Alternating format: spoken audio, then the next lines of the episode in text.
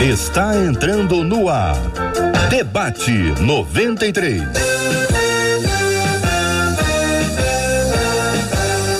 Realização 93 FM. Um oferecimento Pleno News. Notícias de verdade.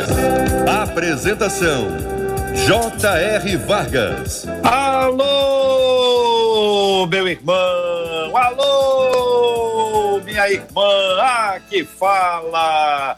J.R. Vargas. Estamos de volta. Começando aqui, ó, mais uma super edição do nosso debate 93 de hoje. Que a bênção do Senhor repouse sobre a sua vida, sua casa, sua família, sobre todos os seus, em nome de Jesus. Bom dia para quem já está nos acompanhando em 93,3, quem está no aplicativo app da 93 FM, que aliás você baixa em qualquer loja, seja iOS ou Android, é só chegar, baixar gratuitamente e ouvir a 93 FM de qualquer lugar do Rio, do Brasil ou do planeta.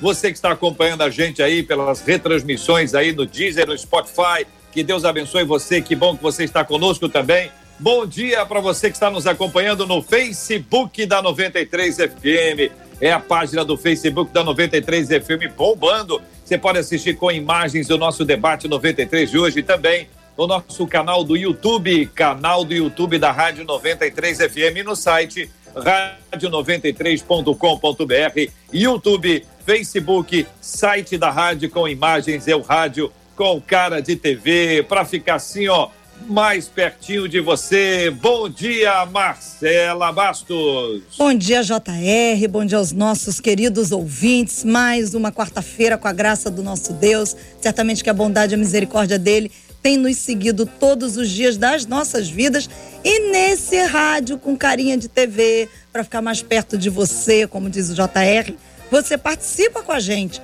falando também através do WhatsApp, que é o 21 968038319, 968038319. Participa com a gente que a gente está aqui preparadíssimo para poder ler suas opiniões sobre o programa de hoje. Maravilha, abrindo as nossas telas, conhecendo as nossas feras, Marcela Bastos. Nossas feras de hoje chegando, a nossa menina da tela, pastor Andréa Melo. Hoje a gente recebe com muito carinho o pastor Giovanni Correia e o querido pastor Eibe Uber. Todo mundo preparado para certamente um debate que vai falar o seu coração. Bom dia a todos os nossos queridos convidados especiais de hoje. Marcela, vamos ao tema 01 do programa. Um dos nossos ouvintes nos escreveu dizendo: gente, a Bíblia diz em Provérbios 9 e 10 que o temor do Senhor é o princípio da sabedoria. Mas o que, que é viver no temor do Senhor, hein? Temer é ter medo? Como é que se desenvolve esse temor?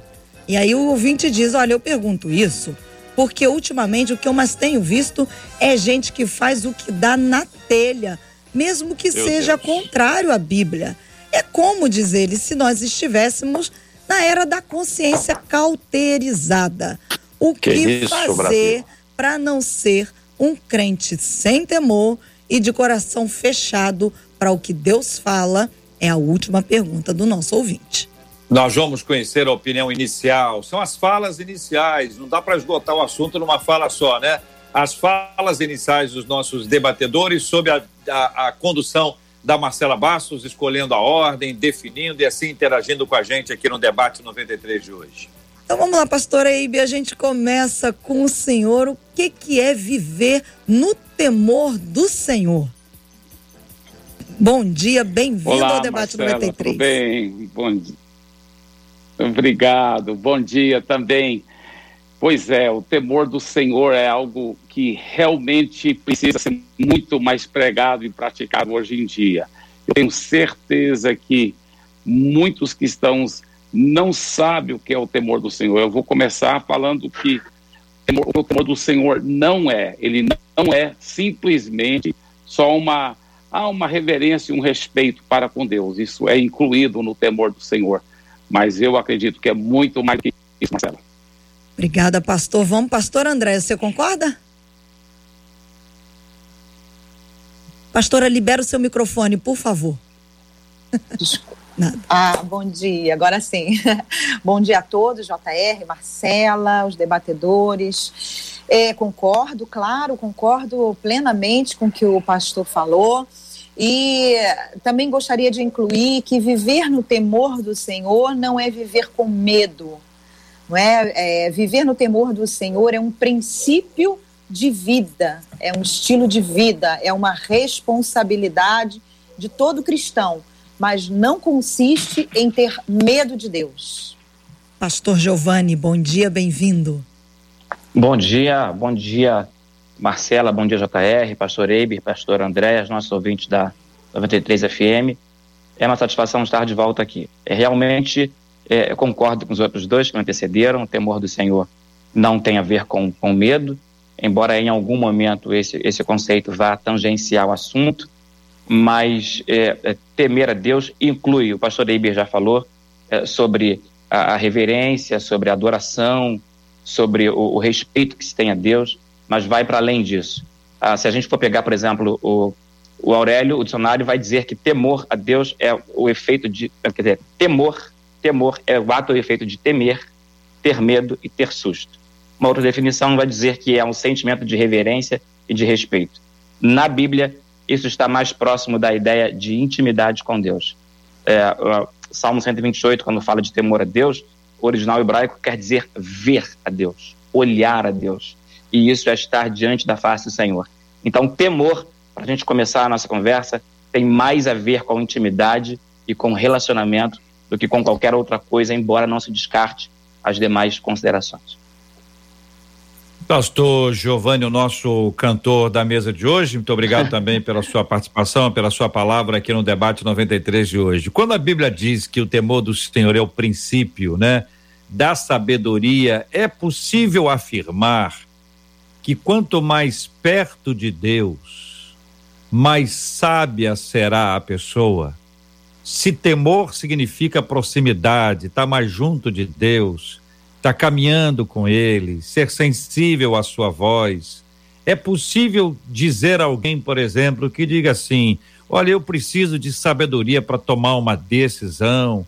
Eu não sei o que é que eu faço nisso, naquilo ou naquilo outro, pastor, pastores. A afirmar assim: olha, chega mais perto de Deus, porque pertinho do Senhor você encontrará o lugar da sabedoria. É por aí, queridos?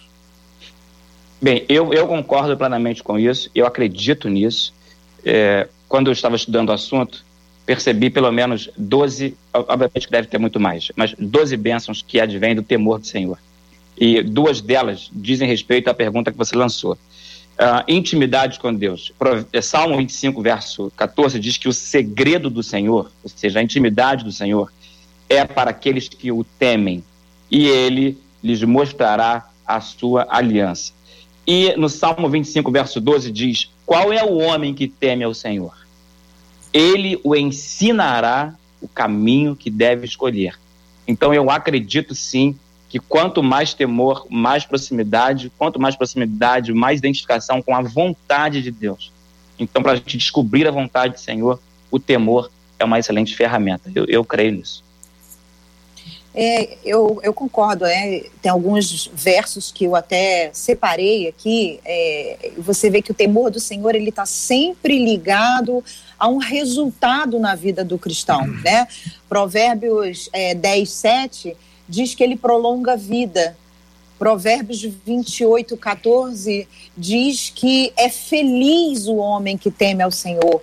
Né? Já em outro momento, você vê a Bíblia dizendo que é, a pessoa que teme ao Senhor tem refúgio, né? Então, assim, a gente vê que sempre o temor do Senhor está ligado a, uma, a uma, um resultado, a uma consequência, a um, a um estilo de vida, né? De felicidade, de fonte de vida, de saúde, de bênção, enfim. Por quê? Porque não tem como a gente viver uma vida de intimidade com Deus, conhecer a Deus e não viver uma vida plena. Isso não quer dizer que não vamos ter problemas, vamos ter sim.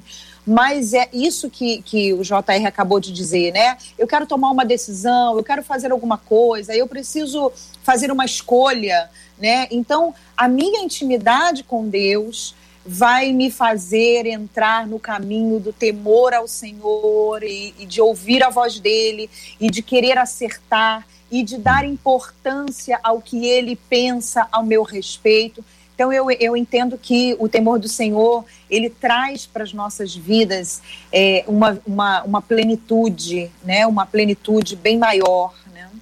Um aprendizado muito maior. Pastor Eiber. Sim, JR, tudo bem? Tudo bem, é, Veja, amém, tudo bem, graças a Deus. Eu não sei, é, eu, para mim o som aqui tá, tá com delay, eu acho que talvez eu devo trocar os meus é, fones para com fio, né? Não sei, talvez eu vou fazer isso daqui se um senhor, pouquinho. Se o tá? senhor não tiver, se o senhor não tiver com quem trocar esse aí do senhor, eu, eu, eu tenho aqui, tá? Eu troco com o senhor. Eu, eu, eu, eu te dou um confio, o senhor me dá isso aí, que isso aí eu gostei desse aí, tá bonito, isso aí tá estilo. Quem olha de longe vai achar que o senhor tá de brinco. Vai dizer, pastor Eiber resolveu botar brinco depois dos 30 anos.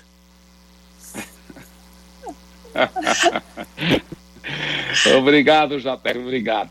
E, bem, é, eu, eu acredito que o temor do Senhor, tudo isso que os queridos pastores, né, pastora André e pastor Giovanni estão dizendo, eu creio que existe outro aspecto interessante, que para termos essa intimidade com o Senhor, como a Bíblia fala que a intimidade do Senhor é, para os que o temem, existe um, um fundo de pano muito profundo acerca do temor do Senhor. Pode notar que muitas vezes, quando a Bíblia fala do temor do Senhor, fala, por exemplo, sobre pessoas que não atendem à repreensão, pessoas que rejeitam a disciplina, né? E que essas pessoas não têm o temor do Senhor. A Bíblia também fala que, que é, as pessoas que temem ao Senhor vão, vão evitar o mal. Eu acho muito interessante. Romanos, é, é, Provérbios 16, 6 fala assim: pela misericórdia e pela verdade se expia a culpa. E pelo temor do Senhor, os homens evitam o mal. Pelo temor do Senhor, os homens evitam o mal. Então, eu, eu acredito que o temor do Senhor é tudo isso que o pastor Giovanni, que a pastora Andréa estão dizendo. Porém, eu acredito que tem um aspecto do temor do Senhor que é, a gente entende os princípios que Deus criou princípios da sua palavra, os princípios sérios, até das leis naturais, por exemplo, a lei da gravidade. Então, porque eu sei da lei da gravidade, eu não vou pular de um prédio de 10 andares. Porque eu sei da lei da gravidade, eu sei dos princípios de Deus, eu não quero quebrar os princípios. Então, eu traduzo o temor do Senhor, não é medo de Deus, igual a pastora Andréa disse, eu concordo 100%, não é medo de Deus, é um, é um profundo respeito, reverência de Deus, Porém, eu, eu creio que o temor do Senhor é um medo santo de quebrar os princípios de Deus. Então, é um medo santo das consequências horríveis de quebrar os princípios de Deus. A pessoa que tem o temor do Senhor, ela fala, eu, hein? Eu não vou fazer isso, não. Ela tem um medo santo de quebrar os princípios poderosos de Deus. Ela tem um medo santo das consequências horríveis de quebrar os princípios poderoso de Deus.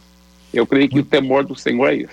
Muito bem, é muito legal a gente ouvir, por exemplo, sobre a questão da lei da gravidade e que é, que traz essa conexão com o que Deus fez, né? E que Newton resolveu explicar e tantos outros após e antes dele, mas ele ficou conhecido exatamente por conta disso, uma lei que Deus estabeleceu. Então esse tipo de perspectiva já gera um temor Quer dizer, quando você vê alguém que diz, olha, Newton disse isso, Einstein disse aquilo, é sinal de que eles quebraram a cabeça para explicar alguma coisa que Deus fez.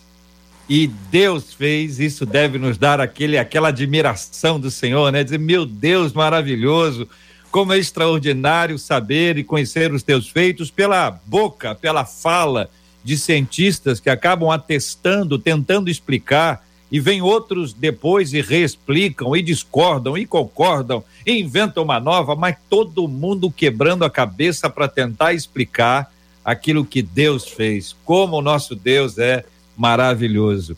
Pergunto a vocês o seguinte: quer dizer que se perto de Deus, perto do temor do Senhor, há sabedoria, as decisões erradas revelam que naquele momento nós estávamos longe de Deus e que nós podemos evitar decisões erradas na nossa vida à medida que nós investimos tempo na presença de Deus?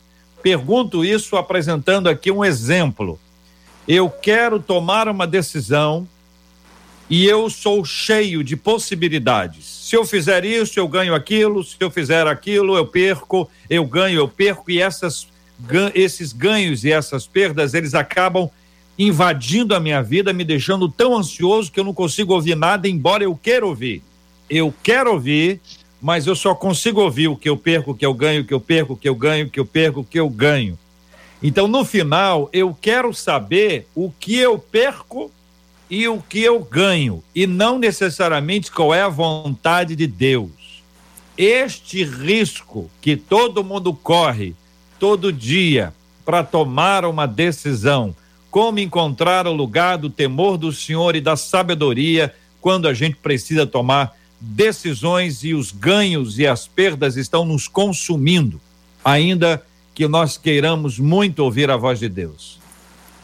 É, JR, eu entendo que a gente precisa ter um equilíbrio muito grande entre aquilo que, que Deus quer para a minha vida e aquilo que eu quero e no meio disso tudo está a minha responsabilidade como como uma mulher de Deus, como uma cidadã do reino de Deus, né?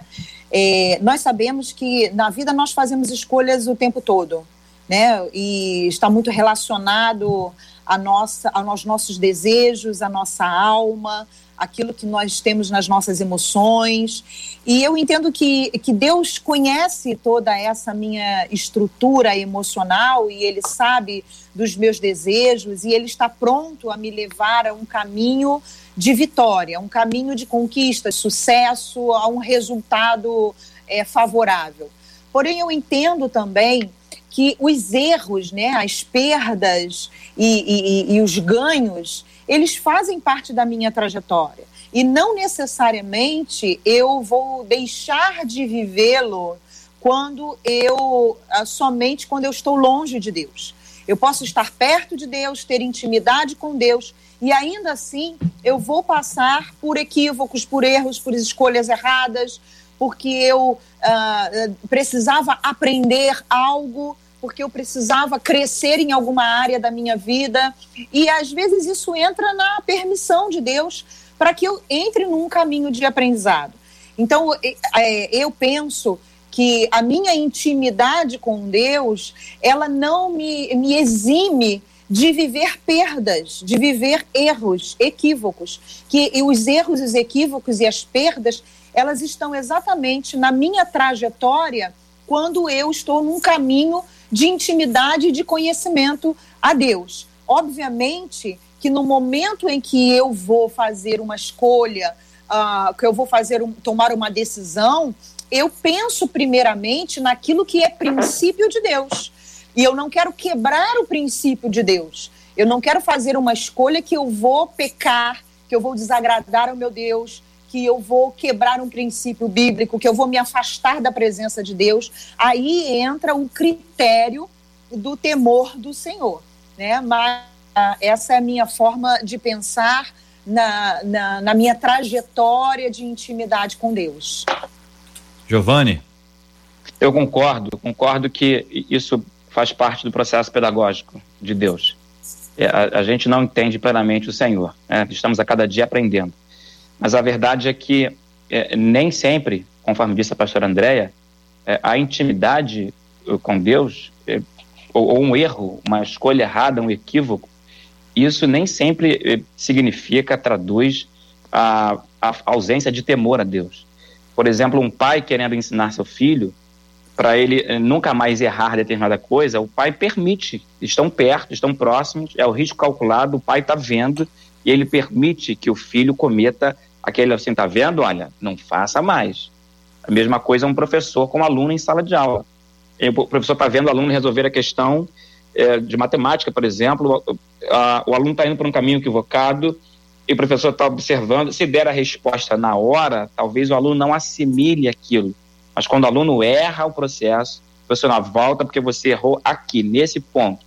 Assim, ah, tá, então por isso que você per, perdeu-se alguma coisa, perdeu uma oportunidade, perdeu-se um tempo, mas não perdeu o temor. Então, nem sempre decisões que incluem perdas na nossa vida significam que estão ferindo a santidade de Deus. Eu concordo plenamente com, com a posição. Muito bem, quero ouvir a opinião dos nossos amados ouvintes, a participação deles conosco pelo nosso WhatsApp, 968538319, aliás, 968038319, 968038319. Você fala com a gente pelo nosso WhatsApp, também está conectado conosco no Face e no YouTube ali no chat, você pode trazer sempre a sua opinião, tá todo mundo do nosso time conectado para poder ouvir você. Que bom que você está aqui. Fale, Marcela. Uma das nossas ouvintes nos escreveu aqui pelo WhatsApp dizendo: gente, olha, realmente o temor significa um profundo respeito para alguém. E respeito não é imposto, é conquistado através de um relacionamento. Quando eu me relaciono, eu conheço esse alguém e daí eu decido se essa pessoa merece ou não o meu respeito. Então, eu concordo sim que o temor a Deus nasce primeiro do nosso relacionamento, que consequentemente gera esse profundo respeito. Diz ela, mandando um beijo para todos os debatedores. Pastor Eiber, eu pergunto ao senhor o seguinte: a nossa ouvinte aqui diz que ultimamente o que mais tem visto é gente que faz o que dá na telha. Eu não sei o que, que é isso. O senhor, o senhor pode me explicar o que, que é gente que faz o que dá na telha? Na telha?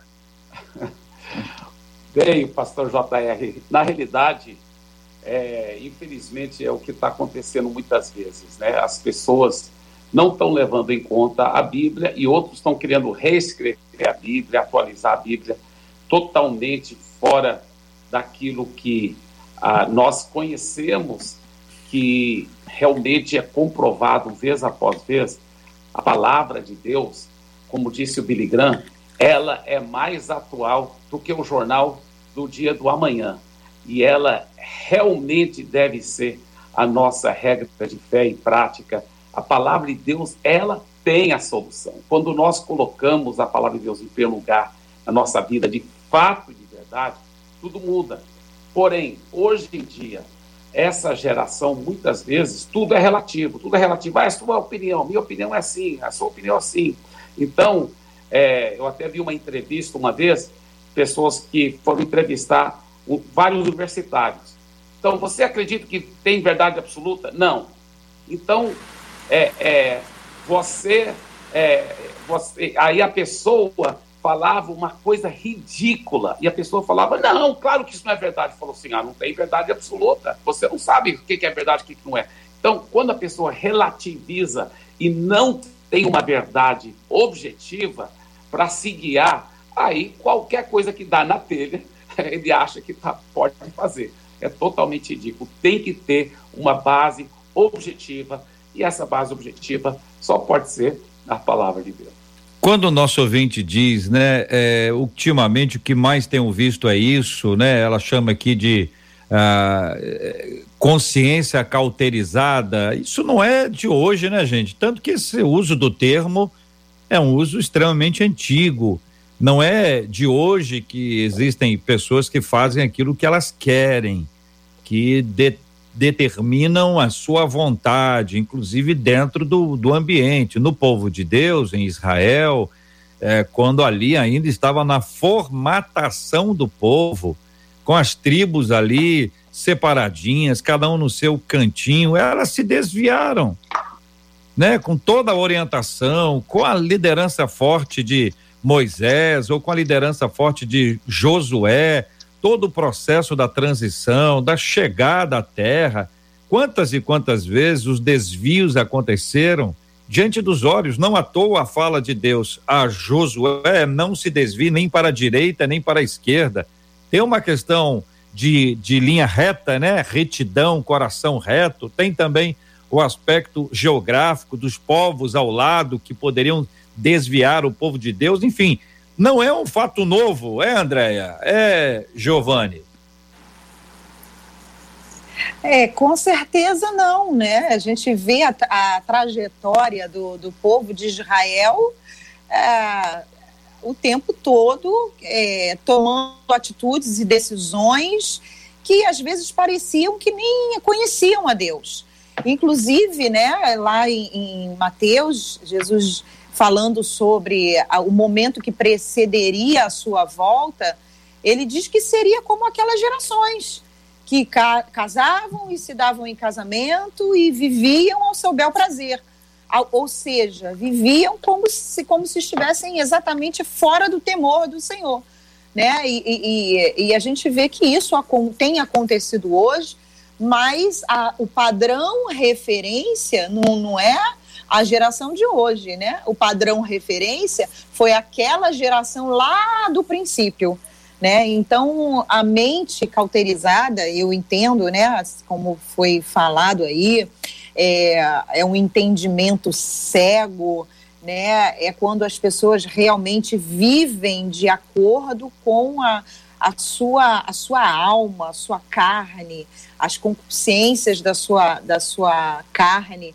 Então, eu acho que isso é algo que sempre existiu, né? Existe, mas nós precisamos estar muito atentos, porque o espírito ele está pronto, mas a carne ela sempre nos leva a tomar né, uma posição de sermos donos de nós mesmos, vivermos baseados em princípios que nós mesmos estabelecemos, que vêm de encontro à nossa própria vontade, e às vezes isso tudo nos faz relativizar né, a, a vontade de Deus, os princípios de Deus. Aí a gente começa a fazer concessões, né? Ah, isso não tem nada a ver, isso pode, aquilo pode ah, isso não tem problema. Deus, é, a gente começa a fazer o uso da super graça, da, da, da, da misericórdia de Deus como o único padrão de vida que eu preciso ter, né? Mas a gente tem que entender que a misericórdia de Deus se renova a cada manhã, mas também os seus padrões de santidade, eles também permanecem inalterados para nós. Concordo, o, o caso é antigo mesmo. Esse negócio das pessoas fazerem aquilo que elas querem, a expressão da, da nossa ouvinte, o que dá na telha, isso vem desde o Jardim do Éden. Eva fez e criou na telha, né? E ó, Jeremias, há uma advertência do profeta Jeremias, Deus é, repreendendo, Jeremias 2,19 diz: A tua malícia te castigará, e as tuas apostasias te repreenderão. Sabe, pois, e vê quão mal e quão amargo é deixares o Senhor teu Deus e não teres em ti o meu temor, diz o Senhor dos Exércitos. Isso no tempo de Jeremias. É abandonar o temor do Senhor e fazer as próprias vontades já é uma coisa bem antiga. E a solução para isso, Romanos 12, verso 2, renovação de mente, para que entendais qual seja a perfeita, boa e agradável vontade de Deus. É preciso Aí, renovar a mente. Vamos tentar entrar nesse ponto, então. Como é que a gente consegue aferir que é a fala de Deus conosco? É claro, eu estou falando com vocês três, são três líderes, estão muito acostumados com isso, mas é até possível que em algum momento tenham se encontrado nesse, nesse lugar, dizer, mas será que essa é a voz de Deus? Então eu queria pedir que você explicasse assim de maneira muito simples, prática, sabe? O que que, o que que significa isso? O que que acontece com a pessoa quando ela, ela, ela até diz, sentiu no coração, não, foi, foi Deus, e dá até exemplos, né? E quando você vai ouvir, você diz, não, mas você, como é que Deus vai se contradizer? Não tem fundamento isso, não tem base isso. Então, a pergunta, que é uma, uma pergunta recorrente, é como identificar que é Deus que está falando comigo? Esta é a pergunta, querido debatedor. Quem é o primeiro? Pastor Eibe. Olha, na realidade, é, deixa eu começar com quando eu estava estudando nos Estados Unidos. Eu estava, eu, eu formei em teologia numa faculdade teológica dos Estados Unidos. Porém, uma das férias de verão cumpridas, eu fiz um curso de música jazz lá em Boston, lá no Berklee College of Music. E Boston é conhecido como Atenas dos Estados Unidos. Lá, só naquela, naquele miolo pequeno, lá tem 27 enormes universidades.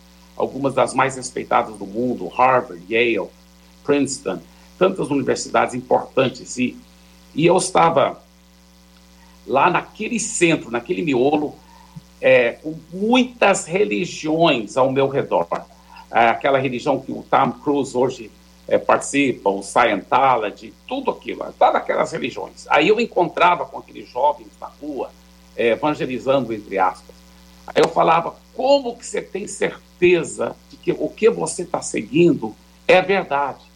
E eles falavam, ah, porque eu sinto que é verdade, pessoal do Reverendo Mundo.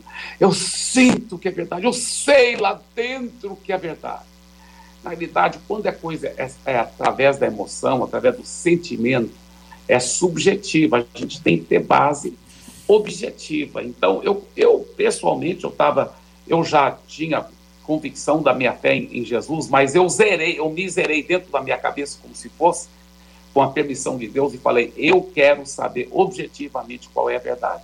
E eu comecei a estudar, inclusive o que, que a ciência falava, e eu lembro que um livro que me ajudou muito, muito, foi o livro do Josh McDowell, Evidência que Exige um Veredito.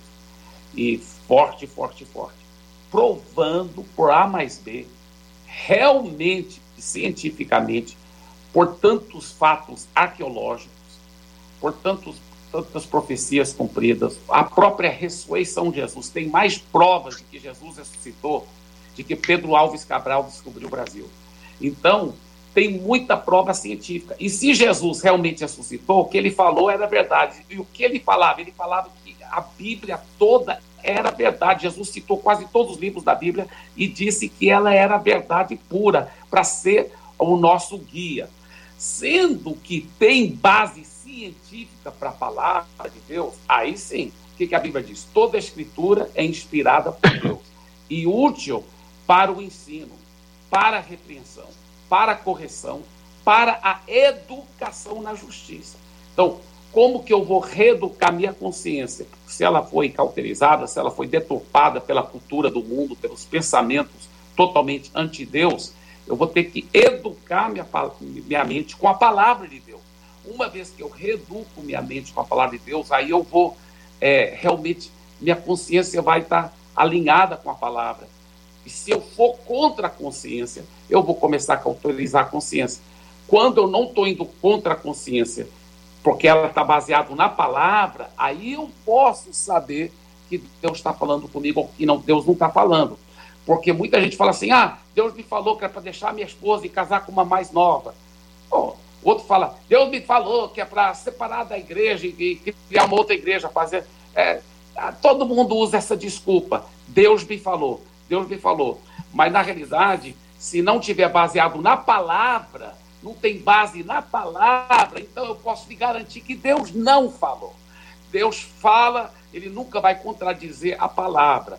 Então, é, o que ele fala nunca vai contradizer, a palavra de Deus. Então, aí sim, a pessoa, com a palavra, com base objetiva, ela pode julgar o subjetivo. E ela pode dizer: ah, isso aqui foi de Deus, porque confirma na palavra. Isso aqui não foi, porque quebraria princípio da palavra. Aí ela vai aprendendo a ouvir a voz do Espírito Santo dentro dela. É, se ela for nascida de novo, o Espírito Santo mora dentro dela e ele quer nos guiar. É verdade. Só que temos que ter uma base objetiva para poder julgar essas vozes, né? Muito bem, a vontade de Deus, eu concordo plenamente com o pastor Eiber e assim, como saber, a pergunta do JR é, como saber, então, se Deus está falando comigo, se essa, será que foi Deus que falou? A vontade de Deus, eu relacionei pelo menos três coisas aqui. A primeira, o reverendo já falou. A vontade de Deus não contradiz a sua palavra. Não contradiz. Não foi, que, não foi Deus que disse um negócio que a, a, na Escritura está ao contrário. Então a primeira coisa é essa: a vontade de Deus não contradiz sua palavra. A segunda é: a vontade de Deus não traz aflição à alma. É, Paulo nos recomenda dizendo que a paz de Cristo é, seja o árbitro em vossos corações, domine, habite. Então, assim, se está trazendo angústia, aflição, desassossego, certamente Deus não está nesse caminho. Assim, a, a, a vontade de Deus não traz aflição para a alma. E terceiro, a vontade de Deus não, não traz confusão.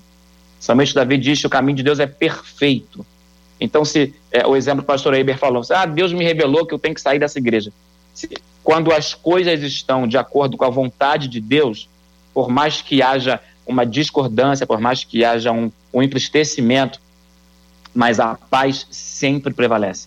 Se há muita confusão, se há muita briga, se há, se há muitos descaminhos, é possível que essa não seja a vontade de Deus. Então, no meu entendimento, ali de bate-pronto, a vontade de Deus não contradiz a sua palavra, a vontade de Deus não traz aflição para a alma e a vontade de Deus não promove confusão.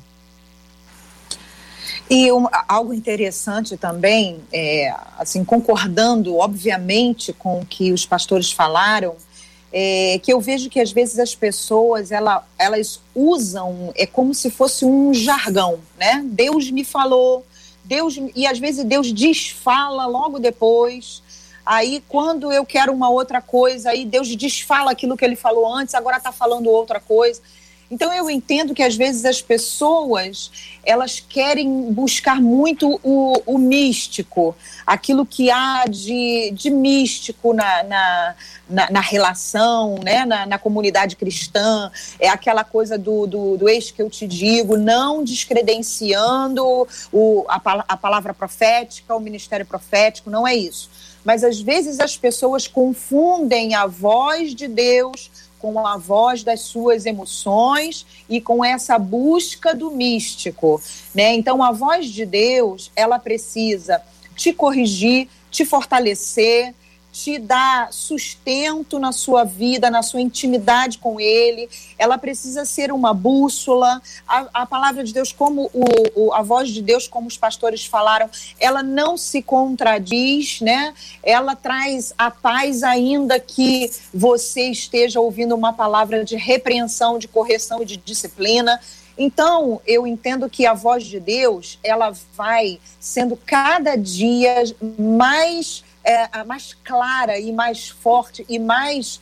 E eu vou identificando com mais facilidade à medida que o meu relacionamento com Deus vai se tornando mais intenso, mais íntimo, mais fortalecido e mais uh, uh, maduro.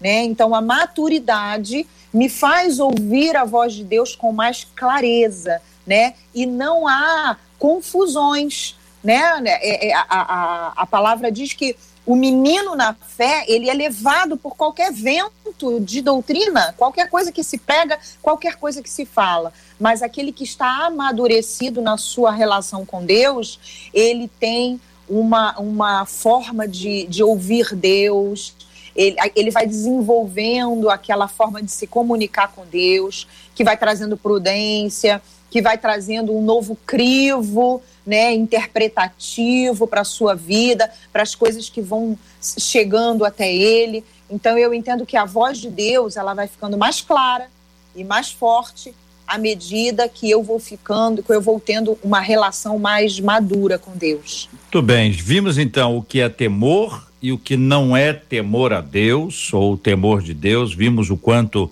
a proximidade do Senhor gera para nós todos sabedoria, vimos como ouvir a voz de Deus e como identificá-la, como é bom ouvir a voz do Senhor e saber que Ele é que está falando conosco. Eu pergunto, é, existe depois do processo de identificação da voz de Deus, daquilo que Ele está ministrando, orientando, conduzindo, falando, sinalizando, enfim, ah, um, alguma outra ação que agora seja humana? Esse processo de obediência é uma decisão? Ah, pergunto porque em algumas ocasiões pode ser que a decisão a ser tomada, fruto da voz de Deus que falou conosco, ela pode parecer para o indivíduo uma decisão ruim, é uma perda, é uma decisão que gera mal-estar ou que gera uma ausência de alguma coisa muito boa, que eu preciso abrir mão. Então, de onde tirar forças para, ainda que a carne doa, manter a decisão em obediência à voz de Deus? em razão de ter se ouvido a voz do Senhor e Deus disse: faça. Deus disse: faça, é para ser feito. A gente tem assim, não, essa é a voz de Deus, já entendi, é preciso fazer isso, porque isso agrada a Deus e vai ser uma bênção para minha vida, mas eu acho que eu vou começar isso aos poucos. Eu acho que semana que vem vou começar isso, ou em breve, em breve eu vou colocar isso em prática. Lógico que o raciocínio não é dito assim, mas a não obediência imediata à voz de Deus. Como tomar uma decisão, ainda que a nossa carne doa, mas fruto de uma ação divina, queridos debatedores?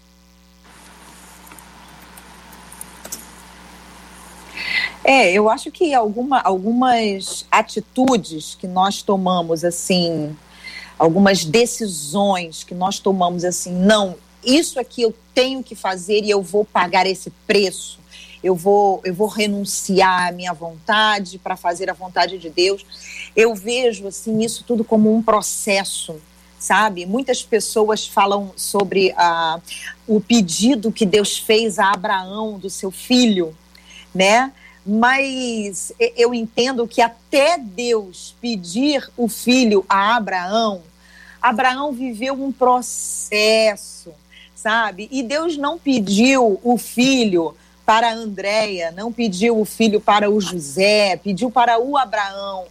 Então, tudo que nós fazemos, né, todas as decisões, tudo isso faz parte de um processo de crescimento em Deus. E Deus sabe o que ele pede para quem ele pede, né? Ele sabe a, a, a, forma, como o pastor Giovanni falou, Deus é extremamente didático, né? Ele é extremamente didático, ele é extremamente é, estratégico, né? Obviamente que a vontade de Deus é sempre que nós tenhamos a capacidade de obediência imediata, né? Essa é a vontade de Deus. Mas essa, é, é essa, ao longo da vida, a gente vai fazer hoje, amanhã não vai, vai se levantar e vai aprender e vai viver as consequências de não ter feito o que deveria fazer, né? A gente vai sofrer o dano, como diz a palavra. A gente sofre o dano e o dano nos ensina e o dano nos traz amadurecimento, né? E o, o dano ele vem mostrar para nós, olha, lá atrás você errou, olha aí, Deus te pediu para você fazer isso, você não fez.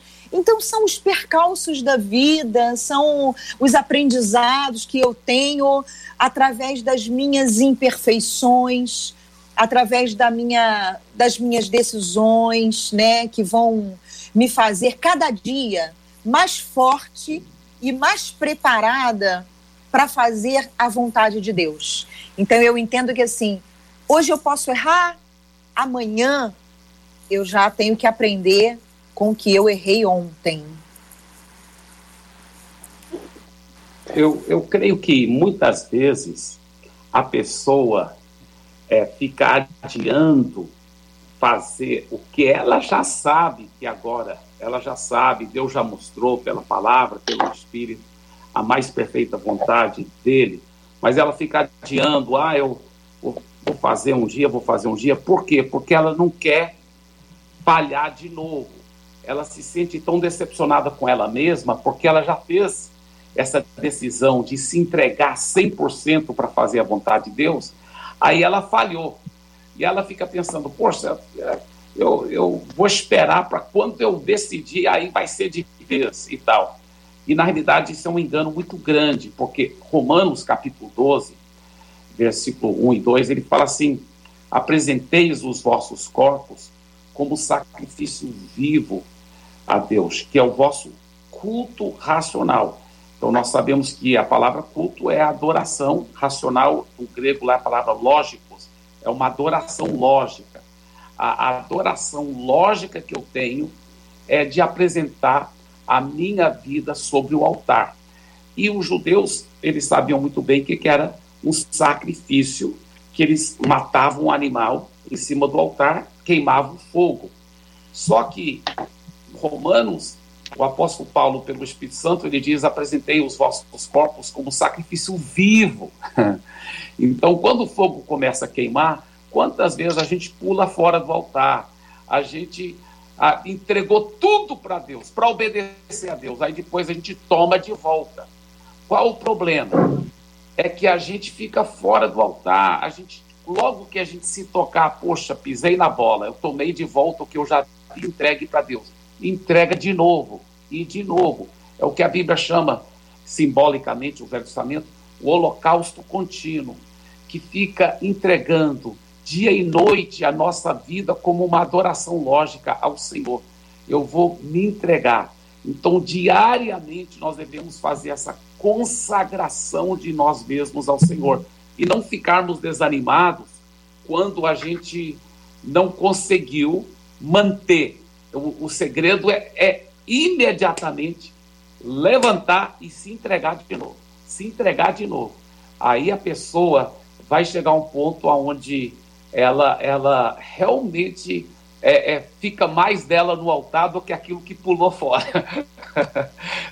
e, e é, é, muito gostoso nessa intimidade com Deus, até porque Ele não nos condena, Ele nos ama, mas Ele quer esse relacionamento e quando eu fico me entregando a Ele, eu vou encontrar realmente a graça dele e o poder do Espírito Santo para obedecer. Porque não é pela minha força mesmo, é pela graça dele, é pela graça. Mas se eu não cooperar e eu não me entregar, como que. Então, eu, porque ele também vai respeitar meu livre-arbítrio. Então, então a pessoa fala assim, não, eu, é a vontade de Deus, então eu quero, eu quero, eu não vou dar conta, eu não dou conta de mim mesmo, mas ele dá conta e ele mora em mim e eu me entrego a ele, eu me entrego a ele. É que bom ver pastor Eber, pastor Andréia, que, que maravilha. Eu, eu concordo, é, é renúncia. Depois que Deus é, liberou sua, sua vontade, expressou sua vontade, a gente precisa ter é, coragem para renunciar. E, e, essa coragem vem do próprio Deus. Né? Assim, a vida cristã inclui renúncia perdas, inclui. É, isso, o jovem rico passou por esse processo e recusou. Zaqueu passou por esse processo, aceitou. Jesus diz que quem quiser ganhar a vida por amor de mim, perdê-la, aquele que estiver disposto a perder a sua vida por amor de mim, esse é que vai ganhar. Ele diz que nós temos que nos negar a nós mesmos. Então, assim, negue-se a si mesmo. Em algum momento, isso, isso passa por escolhas, inclusive. Josué fala para o povo: olha, escolhei hoje a quem vocês vão servir. Eu e minha casa vamos servir ao Senhor. Vocês precisam escolher a quem vocês vão servir. Quando eu estava estudando o assunto e me, me respondendo o que é o temor ao Senhor, eu vi que aborrecer o mal, reverenciar a Deus, desviar-se do pecado, mas obedecer a palavra. Então, assim, não dá para a gente falar nesse debate, que bom que esse assunto entrou, porque temer a Deus é obedecer a Deus se, não, se eu não obedeço, eu não tenho intimidade, porque a gente começou falando sobre intimidade. Se eu não obedeço a ele, se eu olha, agora você quis descobrir a minha vontade, te revelei a minha vontade, se aproximou, a minha vontade é essa, vai lá e cumpre. A gente precisa de forças do Espírito Santo para cumprir, porque a, se a gente não faz isso, a gente perde a intimidade. E aí, algumas vezes, inclusive, a obediência a Deus vai passar por perda de lucros pessoais é, temporários mas quero destacar duas frases do livro que eu li, do, do, do escritor John Bevere. Ele escreve o seguinte no livro O Temor do Senhor. Ele escreve o seguinte: quanto maior a nossa compreensão da grandeza de Deus, maior a nossa capacidade de temê-lo e reverenciá-lo. E ele diz que o temor do Senhor nos impedirá de fazer concessões com a verdade de Deus em nome do lucro pessoal.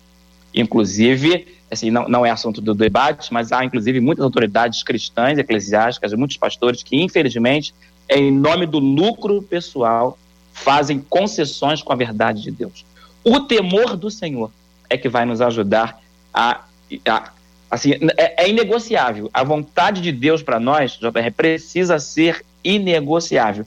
Obviamente, e aí eu tenho que ser muito pé no chão, falar é muito, muito mais desconfortável. Quando a vontade de Giovanni é isso, ó, renunciei isso aqui. É desafiador em alguns momentos, mas essa é a proposta. O Espírito Santo está aí à disposição para nos ajudar. Quero encorajar os nossos ouvintes a imaginarem o dia seguinte. Só para imaginar. O dia seguinte da renúncia. Só para você imaginar. O dia seguinte da renúncia é um dia de paz, é um dia de alegria, é um dia onde a paz de Deus ela excede a todo entendimento, é um dia de esperança. O dia seguinte do não renúncia é a luta, é o sofrimento, é a angústia. Agora eu vou para o dia anterior. O dia anterior da renúncia, batalha, sofrimento, luta. O dia anterior da não re renúncia, normal, tranquilo, parece até um dia de paz. Agora eu vou juntar tudo para facilitar. O dia anterior da não renúncia parece um dia normal e um dia agradável. O dia seguinte à não renúncia é dia de sofrimento e de angústia.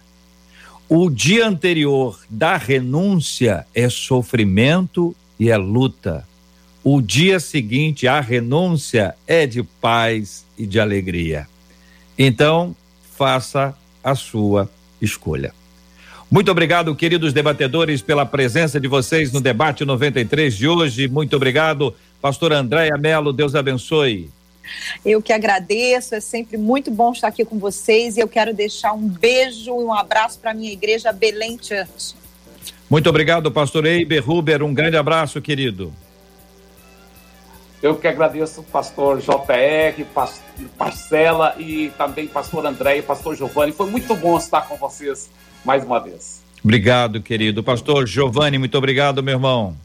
Eu agradeço, JR, Marcela, mais uma vez, muito obrigado alegria poder é, estar aqui debatendo com o pastor Eiber, pastor Andréia. Deus abençoe. Um abraço, pessoal de Madureira, Assembleia de Madureira e a todos os nossos ouvintes. Em nome de Jesus, eu profetizo Jeremias 32, verso 40.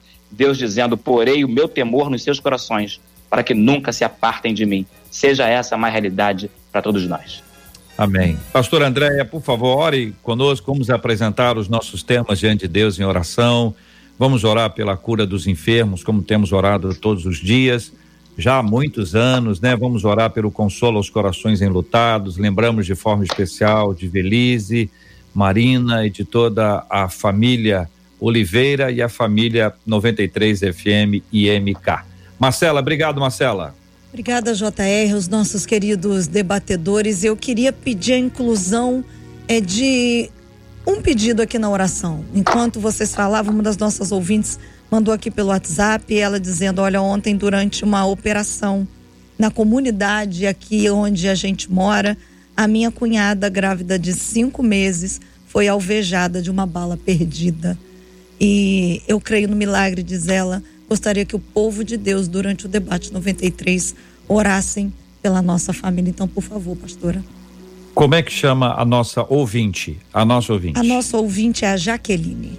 Jaqueline. Então, Isso. Marcela, acompanhe esse fato aí para a gente acompanhar o estado dela. É realmente é um é mais um desses casos em que a bala atingiu o ventre dela. A criança foi preservada. O estado de saúde de ambos é um estado de saúde delicado. Nós vamos orar também, lembrando com carinho de todos os pacientes, funcionários e familiares do, do pessoal todo do hospital federal de bom sucesso, ainda em estado de choque diante do que aconteceu, com vários eh, enfermos espalhados por, por outros hospitais, e aquela apreensão natural de quem ainda está internado e de quem está internado em outros hospitais.